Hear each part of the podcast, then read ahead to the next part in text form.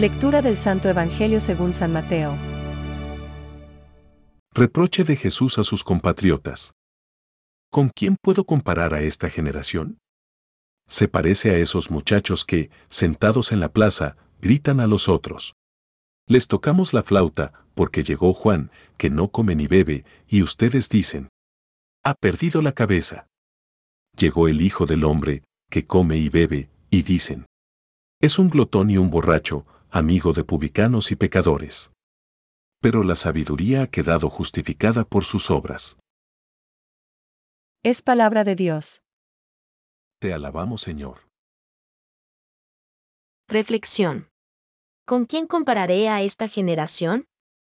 Hoy debiéramos removernos ante el suspiro del Señor. ¿Con quién compararé a esta generación? Mateo 11:16. A Jesús le aturde nuestro corazón, demasiadas veces inconformista y desagradecido. Nunca estamos contentos. Siempre nos quejamos. Incluso nos atrevemos a acusarle y a echarle la culpa de lo que nos incomoda. Pero, la sabiduría se ha acreditado por sus obras. Mateo 11:19. Basta contemplar el misterio de la Navidad y nosotros. ¿Cómo es nuestra fe? ¿No será que con esas quejas tratamos de encubrir la ausencia de nuestra respuesta? Buena pregunta para el tiempo de Adviento. Dios viene al encuentro del hombre, pero el hombre, particularmente el hombre contemporáneo, se esconde de él. Algunos le tienen miedo, como Herodes. A otros, incluso, les molesta su simple presencia. Fuera, fuera, crucifícalo. Juan 19:15. Jesús es el Dios que viene.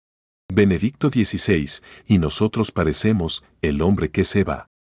Vino a los suyos y los suyos no le recibieron. Juan 1:11, porque huimos. Por nuestra falta de humildad.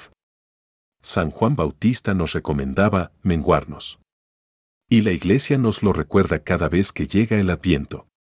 Por tanto, hagámonos pequeños para poder entender y acoger al pequeño Dios. Él se nos presenta en la humildad de los pañales. Nunca antes se había predicado un Dios con pañales. Ridícula imagen damos a la vista de Dios cuando los hombres pretendemos encubrirnos con excusas y falsas justificaciones. Ya en los albores de la humanidad Adán lanzó las culpas a Eva. Eva a la serpiente y, habiendo transcurrido los siglos, seguimos igual. Pero llega Jesús Dios, en el frío y la pobreza extrema de Belén no vociferó ni nos reprochó nada, todo lo contrario. Ya empieza a cargar sobre sus pequeñas espaldas todas nuestras culpas. Entonces, le vamos a tener miedo.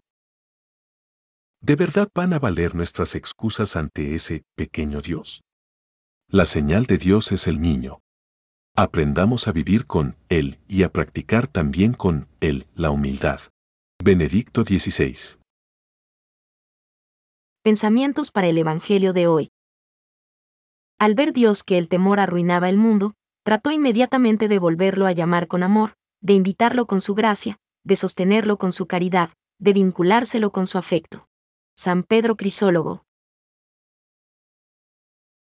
A la humanidad, que ya no tiene tiempo para él, Dios le ofrece otro tiempo para volver a encontrar el sentido de la esperanza.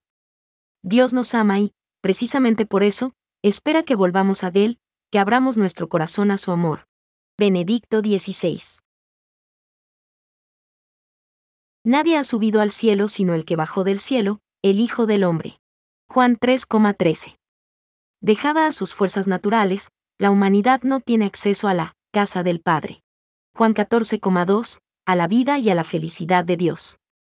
Solo Cristo ha podido abrir este acceso al hombre. Catecismo de la Iglesia Católica, número 661.